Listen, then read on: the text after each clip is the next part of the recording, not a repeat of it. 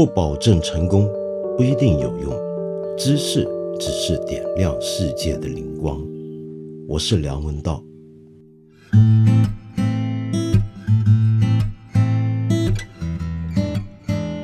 好久不见了，在过去几个月我休息的时候啊，我看到在我们的节目后面仍然有许多留言，很多朋友都在追问。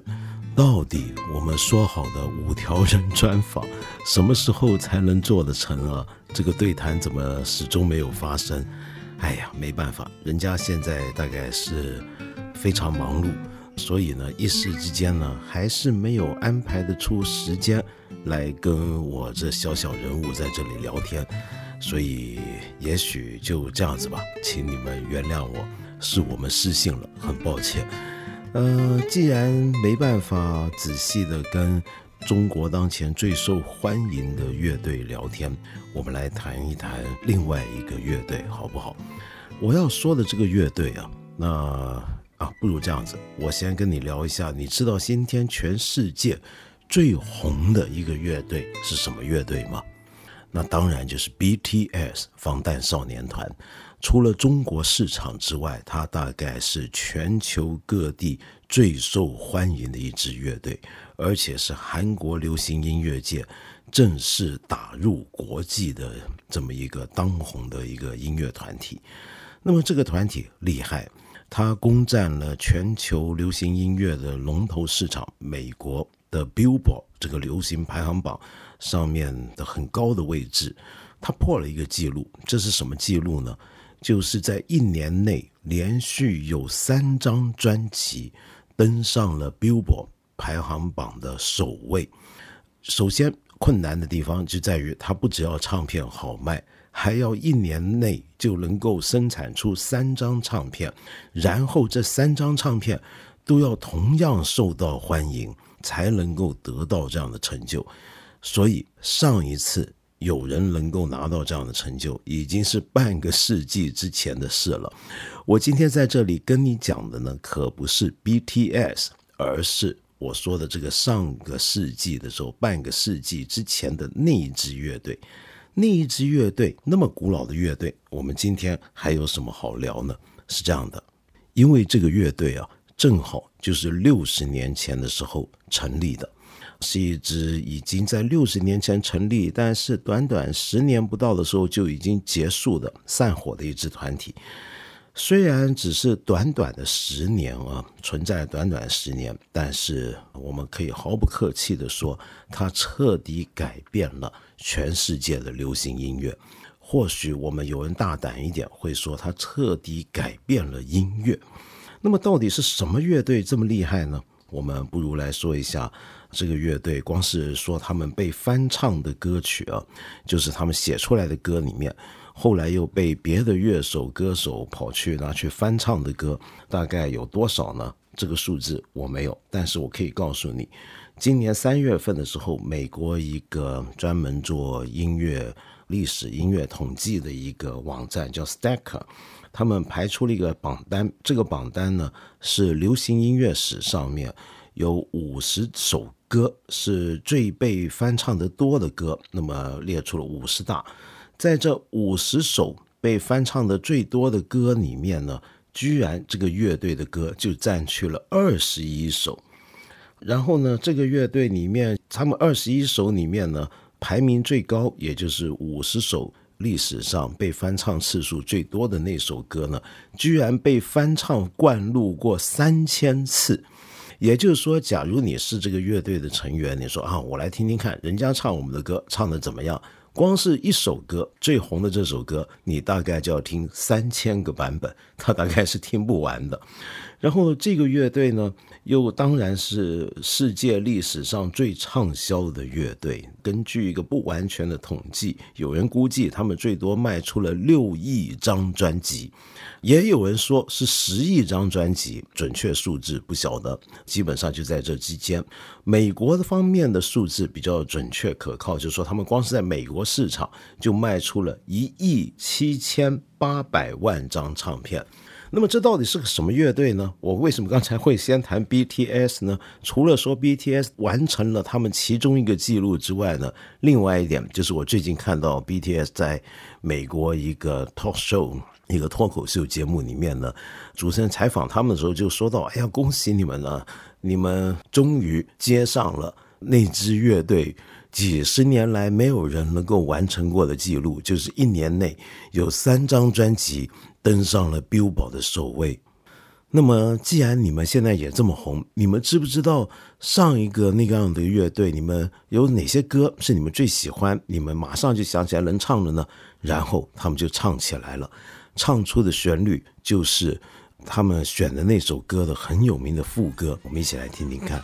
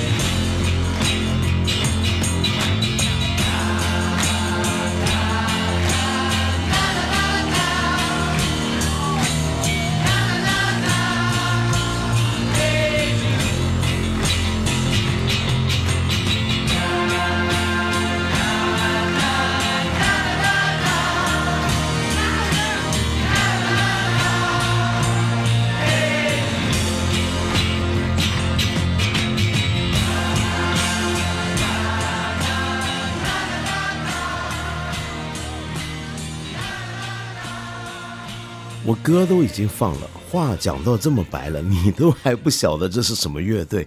今天咱这节目您就别听了，我建议。我说的当然就是披头士啊，The Beatles。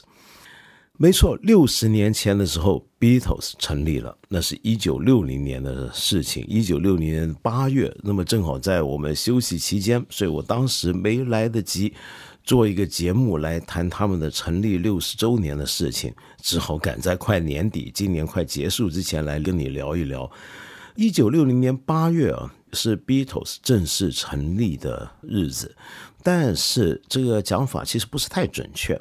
为什么呢？因为当时这个乐队早就已经存在，只是在这个时刻，他们才正式把名称改为 The Beatles。那么这个乐队是什么时候就开始有的呢？那是一九五七年的三月，当时才不过十六岁的约翰·兰农呃 John Lennon 跟他几个同学一起成立了一个团体。那么这个团体呢，后来里面他的同学们，你想看年轻小孩玩音乐，这很正常。但是孩子们大了，那么就散伙了，就只剩下 John Lennon 跟他当时认识的一个朋友，那个朋友叫做 Paul McCartney 保罗麦卡尼。当年的保罗麦卡尼十五岁，那这两个人呢都是玩吉他的。那保罗麦卡尼呢，同时也玩贝斯。那么所以这个乐队里面呢，就 John Lennon 唱歌玩吉他，保罗麦卡尼呢也唱歌就玩贝斯。后来保罗麦卡尼就说：“哎，大哥。”我这还有个哥们啊，他这个吉他弹得很牛，你要不要试试看？那好啊，带来见见怎么样？结果带来一个小伙子，更小一岁，那就是十四岁的 George Harrison，乔治哈里森。大家都觉得这这小孩未免太小了吧？十四岁，我们都已经才十五六岁，他这十四岁怎么能够跟我们玩乐队呢？但问题是，他玩的实在是好。玩的比这两个大哥都好，所以他后来成了这个乐队的主音吉他手。好了，凑齐三个人，只欠最后一个鼓手，那么就可以开始玩摇滚了。说到鼓手啊，可就折腾了。他们原来是有一位鼓手，但是后来他们正式的经理人呢，就觉得这个鼓手太逊色了，实在不怎么样，所以就叫他们换人。那么最后就换进来的就是 Ringo Starr 林哥 Star，就这四个人。就成为了改变了整个音乐历史的 Beatles。我刚刚这么讲一个背景，你首先有一个印象，就是这几个人组成的这个乐队对世界的影响这么大。但是想当初，他们只不过是十五六岁的小孩。每次我作为一个 The Beatles 的乐迷啊，想到这一点，就格外的提神去注意我身边的年轻人。你千万别小看。你在路上随便碰到一个十几岁的小孩，你不知道他将来会干得出什么事儿的。好，那么说到一九六零年八月，他们正式把名字定成了 The Beatles 之后，他们就开始演出了。那么首先去演出的地方很奇怪，并不在他们的老家利物浦，而是在德国的汉堡。更有意思的是，他们第一次在德国汉堡一个夜店啊，那种什么红灯区里面的俱乐部，在里面演出的那一天呢，正好是二十年前德军开始轰炸利物浦的同一天。就二战的时候，你德国纳粹用炸弹来炸利物浦，二十年之后，轮到我们利物浦人用音乐来回炸你了。呃，所以 Beatles 基本上呢，他们的最早的音乐的锻炼都是在从汉堡，德国的汉堡开始的。那么他们在汉堡那几年忙的是一塌糊涂。你想看十几岁小孩啊，就是有无穷的精力。他们基本上每天都演出，而且要确保每天晚上演出的曲目不重复。你想这是不是很夸张？那么当然，他们自己也会作曲啊。这几个十来岁的小孩子，呃，想当初保罗麦卡尼十五岁，约翰兰农十六岁的时候，他俩住得很近，中间就隔二十分钟路程。那么他俩关系非常好，因为两个人的母亲都是离开的比较早啊，两个人很谈得来。那么，所以两个人呢，就常常你来我这串门，我去人家串门。不过多半都是约翰·兰农去保罗·麦卡尼他家，就在他家里面呢，大家就写歌啊，写些音乐，然后就自己来念念声音。特别喜欢躲在一个很狭窄的厕所里面，因为据说那个房间的厕所的回音特别好。那么就在里面念歌，就在里面谱曲。这两个人呢，就开展了以后大概是文化史上面最重要的双人组合。这双人组合写出的金曲无数，但是在刚刚成立的时候，他们没有那么多自己的歌，所以就是翻唱很多别人的摇滚音乐。那当然都是美国摇滚音乐。那个时候英国哪有什么摇滚音乐，也就刚刚起步而已。所谓摇滚乐都是美国的，所以他们就在学着唱美国的摇滚歌手的歌，比如说猫王啊等等的，是不是？他们就演奏那些来锻炼自己的功力。一直要到一九六三年的时候，他们才终于出版了自己的正式的专辑，叫做《Peace Peace Me》。这张专辑很夸张，你完全可以看得出他们年轻人心里面那股制止不住的创作欲以及无穷的精力。他们不止常年的每天晚上演出，而且还能够在一天之内录完了他们一九六三年出版的这第一张专辑。请注意，是一天之内把它录完了，然后在接下来的十年，他们这个职业旅途的十年之内，他们就创作了这么多美妙的、重要的音乐出来。这个创造力是非常非常惊人的。那么这里面当然不能不说，就是他们怎么样打进美国市场。一九六四年的时候，他们开始去美国巡回演出。最早呢，在美国呢，其实没有那么多人注意他们摇滚乐。你想想看，是我们美国的东西。还轮得到英国人来给我们玩摇滚吗？对不对？所以对他们兴趣不大。但是没想到，开始有歌曲在美国上了之后呢，各地的电台就开始到处播了。开始播出来之后呢，就越来越多乐迷喜欢他们。最后呢，他们很快的就像今天的 BTS 这样子。就连续出版不同的音乐，打进了美国市场的流行榜，而且去美国巡回嘛。那么在美国巡回的时候呢，还上了当年美国最受欢迎的一个夜间的电视综艺节目，叫做《Ed Sullivan Show》艾德·沙利文秀。当时呢，在两千三百万个家庭里面，有七千三百万观众看了这个节目。就当时那个节目，二月七号。这个是什么概念？我跟你说一下，这个数字是当时美国人口的百分之三十四，美国人口的百分之三十四啊，是直到今天为止美国历史上观众最多的一次电视节目，这是很夸张的一个数字，直到今天都没有被打破。就整个国家三分一的人那天都去看这个莫名其妙英国来的四个小男孩。留着长头发，然后穿着西装，很古怪的在那边唱歌，唱一些节奏很欢快的音乐。然后很快，他们发现自己在美国红的是一塌糊涂，开始就出现一个名词叫 Beatles Mania，就是披头士狂热。它具体的象征是什么呢？那就是无论去到哪里，街上都有人围着他们尖叫。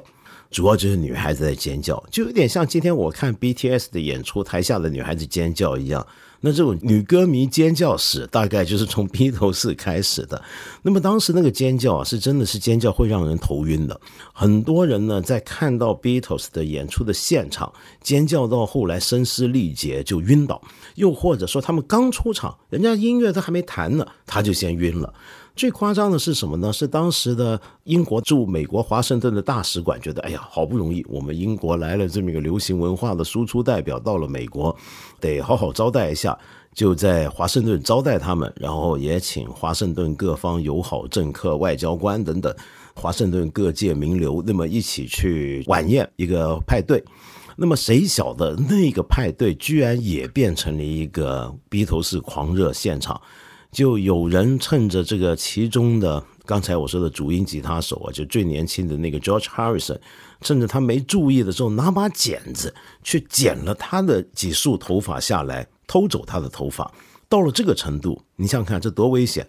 从那时候就开始就引伏了一个暗线，就是这个乐队啊，随着他们的爆红啊，他们的生命好像也是受到一些威胁的。为什么会有这种威胁呢？主要就是他们的歌迷呢太过投入了。你想想看啊，他们在搭飞机的时候啊，现在我们那些见到偶像来了，我常常在那个机场见到有些粉丝会聚集在机场的接机大堂，要接偶像的机或者送偶像的机，然后你看到偶像就有各种很惊人的表现，这不出奇。主要是那个时候 Beatles 啊，他们那个年代的机场的停机坪。跟这个候机大厅中间的距离非常近，所以呢，大部分的送机的人、接机的人都是能够在大厅里面透过玻璃就直接看到外面那个飞机起飞跟降落。他们的粉丝是这样的，就是在那些他们坐的飞机起飞的时候跟降落的时候都同时要尖叫。这这这个比较夸张，就是我也我到今天都没搞懂，人家都坐上飞机，飞机起飞了，你在尖叫什么呢？那这个真的是只有最狂热的歌迷 才能够理解。可是我们应该要了解，在那个年代，他们受到这样的欢迎，其实是有个时代背景的。就这四个小孩子呢，在舞台上面表演的时候啊。他们的音乐跟他们的演出的风格是完全统一的，就是带着一种非常愉快的，你看到他们就觉得他们好开心啊，然后他们的歌也都是会让你很开心的歌。那么这样的一种的非常乐观的情绪，在那个年代来讲，恰好是打中了时代的需要。为什么这么说呢？你想想看，那是二次大战之后二十年的时间。而在那个时候，主要做流行文化创作的人都可能还是上一代的人。那上一代的人呢，基本上是经历过二战的人。经历过二战的人呢，很多时候都是有一些心理的阴影，使得他们看待世界的方式，他们看待人生的那个态度，跟比自己小二十岁的，就二战之后才出生，或者说是。二战的时候还是娃娃的那些人是不一样的。那么 Beatles 他们正好就是属于二战后的这一代，而二战后的这一代人呢，他们在西方的市场经济历史上是一群很特别的一代。有历史学家认为，从二战结束之后啊，一直到七十年代这三十年间，是一个西方资本主义的黄金时代。此话怎讲？是因为。在他们这三十年里面，大部分的年轻人会发现，他们赚钱要比自己的父母多，而且他们会认为这样的一个趋势是不会停止的，自己的生活会越来越好，而且自己赚的钱是能够立刻在大量的消费品上面满足到自己的各种欲望。整个资本主义经济发展到了一个新的阶段，有无穷的商品、无穷的广告，你完全可以活在一个让物欲去带给你快乐的世界里面。而你要满足物欲，首先你就要有钱，要有钱你就要有工作，工作得到的收入还要付得起你的支出，还要足够的体面。而这种事情居然在那三十年间都能够做到。在那三十年之前那几代人呢，经历过的是第一次世界大战，经历过大萧条，经历过第二次世界大战。不可能会有这么好的日子。而在七十年代之后呢，西方因为石油危机，因为后来的通货膨胀，又面对了一轮很奇怪的经济发展的阶段。在那个阶段之后呢，哎，失业率又开始上升了。原来这个社会上面给的工作是可以不足够的，原来有可能我的收入是会下跌的，有可能我的日子不是会越来越好的。这个情况啊，我们用我们自己中国的历史来比对一下，你大概就比较容易理解了。今天的一个年轻人，他大学毕业出来，我想他大概很难期望自己的收入要比自己的父母为高。当然，我指的还是城里头的孩子啊。比如说，你如果是个北上广的一个年轻人，你大学毕业，你会不会认为你今天的未来的物质生活前景一定好过你父母这一代呢？首先，你就看房子吧。今天的北上广深这些大城市的市中心的房子，你今天毕业出来，你拿了这个薪水，你估计你什么时候能够买得起市中心的房子呢？就这么简单。但是你父母那一代呢，却是跟随着我们改革开放的头三十年的突飞猛进，使得他们的生活迅速改变的那一代。在那一代人里面，他们的心境，他们对未来的期望，大概就像是我刚才说的 Beatles 他们那一代人。所以在那个时候，你想想看，上一代的流行文化的推手、创作人，他们写的歌曲，都还遇到各种各样的问题，比如说猫王 Elvis Presley，他的制作人、他的经理人对他的束缚太大；要不就是有一些音乐人，有些摇滚音乐的偶像，他的歌呢里面包含了一种很奇怪的孤独的阴郁的色彩。但是 Beatles 不是，Beatles 是非常开心的。所以那种开心的、欢快的曲调，完全打中了他们同代的那些歌迷的心里，就是刚才我说的这一代人，所以他们就红得非常迅速。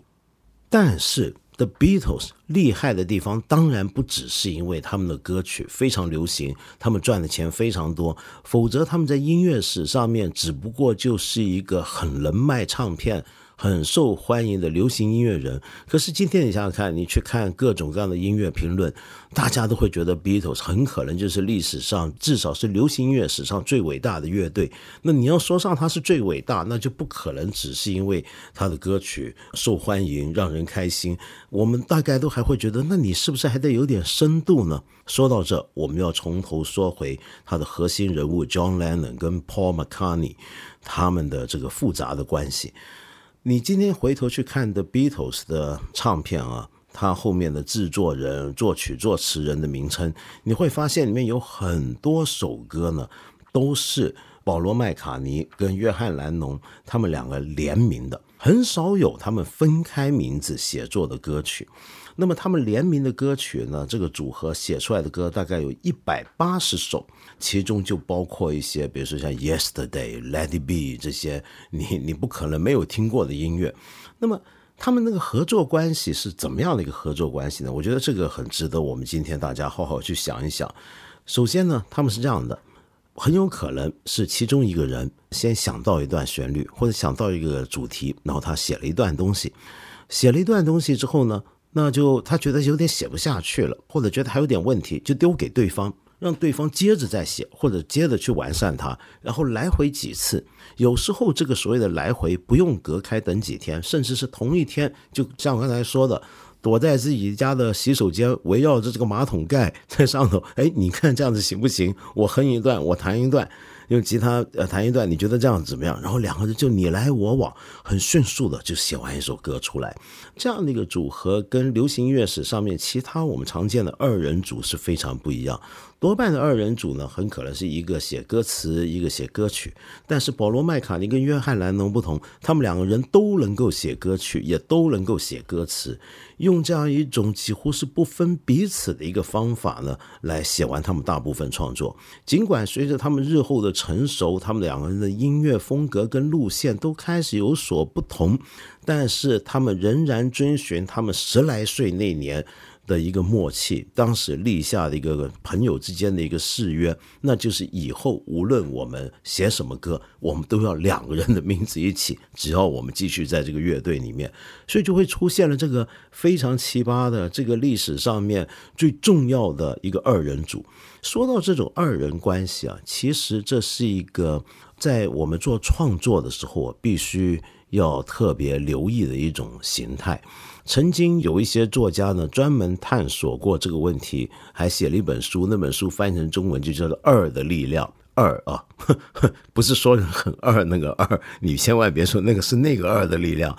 要讲的是什么呢？就是有作者，那种畅销书作家，他发现啊，历史上面原来有很多的双人组。比如说，史上最畅销的乐团就是核心主导力量，就是约翰·兰农跟保罗·麦卡尼。而苹果公司当时的主要的核心力量，那当然是贾伯斯，呃，Steve Jobs，那么加上 Wozniak，然后跟着还有投资界，比如说巴菲特跟蒙格等等等等。那么甚至我们可以说，《魔戒》的作者托尔金跟他的好朋友，也就《纳尼亚传奇》的 C.S. Lewis，他们也是个二人组，对不对？那么这样的二人组的特点在哪呢？就是这样的，两个人创造。如果两个人的关系又足够好，而且两个人又足够有自己的个性，但是又能够协调的时候，他会爆发出一种很特别的创造力。你想想看，我们过去常常讲创意就是一个很个人的事情，是你一个人，你有才气，你有才华，你有天分，所以你自己在脑海里面构思很多东西出来，有很多灵感出来。但是问题是，假如你没有一个对话的伙伴。你没有一个能够跟你互相刺激，像打乒乓球一样来回的这么一个人的时候，你的这个创意、它的勃发跟它的发展，在这个路途上其实是很困难的。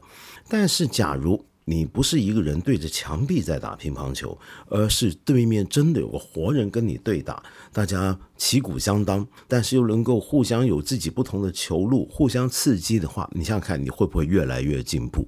这样的关系，它是一个对话，同时又是一种竞争。当然，你会说那三人组行不行呢？三人组也不是不行，可是大部分时候，只要这个双人组扩大成三或者四或者更多之后，它就会出问题了。就是这中间一定有一个人会变得更加的强势，而让其他的人是只能够沉默的跟从。所以，双人组是一种很特别的创意组合。有时候呢，我自己做事儿，我也在常常想，哎呀，我要是有个伙伴，要是有个这么一个哥们在我旁边，跟我一起构思很多东西，说不定我我做的节目就不会那么烂了，我写的东西就不会这么糟了，我会不会也有机会能够好一点呢？我真的有时候会这么想。好，再说回这个双人组合，但是我刚才说了，双人组合很厉害，但是当他变成四个人的时候就麻烦了。当两个人逐渐某些性格上或者遭遇上有变化之后啊，那就可能又很复杂了。很不幸的，B 头四就是这样的一个情况，维续了十年，然后在一九七零年，终于大家因为不和而散伙。他们的不和散伙，你如果上网查一查，或者你是他们的乐迷，你一定有大量的说法。有的人支持约翰·兰农，就指责是这个保罗·麦卡尼有问题；有的人支持另外两个成员 Ringo Starr 跟 George Harrison，可能也都会指责保罗·麦卡尼呢越来越独断，越来越想控制一切的事情不好玩了。但是也有人会站在 Paul McCartney 这边，觉得是约翰·兰农出问题，而主要的问题就是他认识了个新的一个老婆，就是小野洋子 Yoko Ono。跟他在一起呢，把整个事儿都搞坏了。哦，说到这，我忘了刚才 BTS 唱的那首歌，当然就是《Hey Jude》，你一定听过。很多英国人会认为这是英国的民间国歌。每次到现在，保罗麦卡尼只要在英国的大型场合一唱这首歌，那么下面大伙就一定要合唱。BTS 他们也会唱的那段副歌。这首歌其实就是保罗麦卡尼写给约翰兰农的前妻跟他所生的那个儿子，就 Julian。为什么呢？因为保罗麦卡尼啊，等于是看着约翰兰农结婚的。你看十来岁的朋友是吧？看着他后来结婚，看着他生小孩，也就他是叔叔，就看着这个自己的小侄子从小长大。当时呢，这个小孩 Julian 才不过五岁的时候，他爸爸就离开他们。跟小野洋子在一起了，所以他们当然是受到很大的打击，心里有很大的挫伤。而保罗麦卡尼呢，并没有像一般人那样的啊，这时候那算了也没办法，你的前妻跟你前妻的孩子，对你是过去式，那对我们朋友或者我们工作伙伴而言也是过去式了。他不，他反而还常常去看他，尤其跟这个小朱利安的关系还非常好。那朱利安长大之后回忆说：“我小时候啊。”其实我跟这个保罗叔叔的关系啊，要比我爸爸密切多了。他常常来看我。其实《Hey Jude》这首歌就是当时保罗麦卡尼呢要写给朱利安的歌，就有点像那个意思，就是把他啊，小朱利安，你放心吧，你一切都会好起来的，你不要担心的，你以后要好好的走下去。但是当时呢。他们灌录这首唱片的时候，他没说清楚这是什么歌。约翰·兰农在演出的时候呢，还以为这个 “Hey Jude” 那个 “Jude” 指的是他自己呢。大 概他自己觉得当时也有遇到身边遇到很多问题吧。好，所以这两个人的关系你看得出来是很复杂的。他们如果不是非常好、非常亲切，怎么可能会出现刚才我说的《黑 Jude》这首歌这样的背景呢？但无论如何，两个人还是分开了。那么，这是一直以来在很多乐迷心目中的心头之痛，就是因为这个两人呢，始终没法好好的在一起。然后后来我们都知道，约翰·兰农是非常不幸的被狂迷枪杀逝世。但是让很多乐迷感到宽心的是什么呢？就是这两人终于最后还是在约翰·兰农被刺前那几年呢，关系又好转了。他们两个人尽管没有再有什么音乐上的合作，虽然曾经一起还玩过音乐，但实际上没有任何正式的合作。但是开始互相常常通电话聊天，就不聊音乐了。虽然聊音乐聊得有点不太开心嘛，两个人路线不一样嘛，可是呢，却常常在一起聊聊养动物啊、养孩子啊、怎么样做面包啊，聊些有的没的事儿。后来两个人都住在纽约的时候呢，保罗麦卡尼呢还会时不时就抱把吉他呢，跑到约翰兰农家门口按门铃，然后就进去就坐下来拿把吉他上去，估计是在他家一起玩音乐吧。然后后来呢，约翰兰农还跟他说：“哎呀，你看我这有小孩呢，你老大半夜的抱个吉他上来，你以为我们还是十来岁那时候那个样子吗？不行。”因此保罗麦卡尼还有点小伤心，但是后来他们还是常常凑在一块。而且有时候是无聊到两个男人呢，就一起坐在家里的客厅看电视。有一回呢，他们在看美国晚上一个脱口秀节目，那个主持人就是说了，就悬赏，谁要是能够让披头士复合，特别是约翰·兰农跟保罗·麦卡尼再复合的话，那我这拿三千美金来犒赏他，要悬红啊。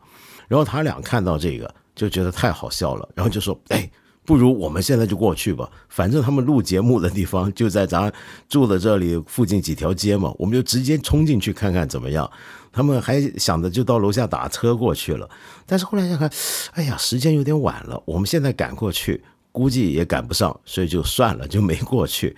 这是他们好像是最后一次见面，所以那时候关系已经变得非常好。所以后来约翰·兰农遇刺之后，保罗·麦卡尼是非常的伤心。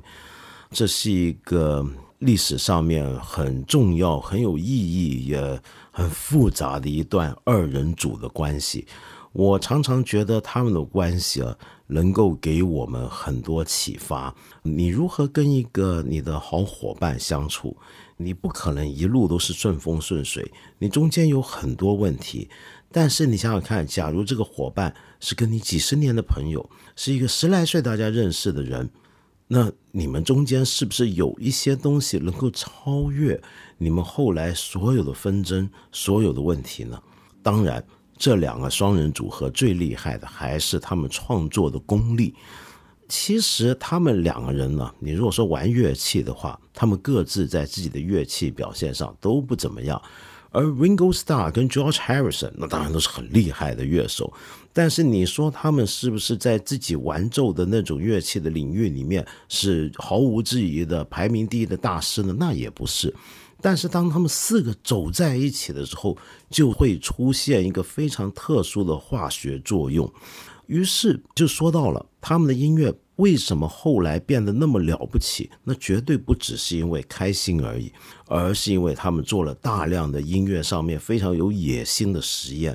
而这种实验在当年那么严格被管控的唱片业界里面，之所以能够出现，它的保证基础就是因为他们已经是全球最红的音乐人，没有人比他们更红。所以后来他们等于爱干什么都可以随便他们去做。于是。他们就创作出了一些在历史上史无前例的伟大的作品。我今天最后呢，就要给你介绍一首他们的音乐。这首音乐呢，叫做《A Day in the Life》。《A Day in the Life》这首歌呢，是出自很多人认为是他们最伟大的一张唱片。这张唱片呢，就是佩伯中式孤独之心俱乐部乐队。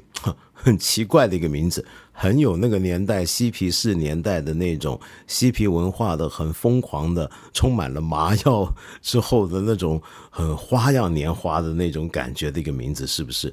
这张唱片啊，普遍到今天都被乐评人认为是流行音乐史上最伟大、最具实验室的唱片。里面有很多的音响的实验，那这很多音响实验呢，是来自于他们的特殊爱好。首先，他们在现场演出的时候就已经要做很多很独创的东西，以前没人做过的东西，比如说对声音的放大器的使用，那是刚开始是因为出于实用的目的。因为我刚才不是说他们很多狂迷都会尖叫吗？你知道他们早期演出的时候会出现一个情况，就他们在台上玩奏音乐，在唱着歌。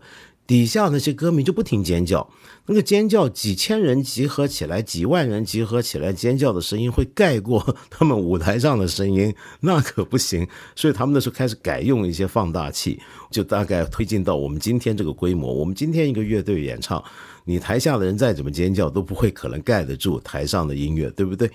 然后他们呢也常常在录音室里面呢做很多的实验，对各种的效果有很多的想法。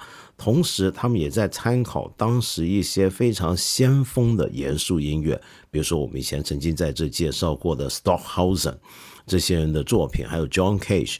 那么，当然这方面呢，你如果很感兴趣，我建议你去听看理想上面一档很有趣的小节目，就是著名的乐评人李如一呢，他的二十世纪十大唱片里程碑里面，就重点的介绍了刚才我说的这一张。佩伯中式孤独之心俱乐部乐队，而在这张唱片里面，又有一首歌呢，是最能够展现出这个双人组合的创作才华，在这个乐队的后期已经达到了一个什么样的地步？这首歌呢，是一个比我的年纪还要大的一首歌，是在我出生前大概两三年写出来的，我估计也比你还大。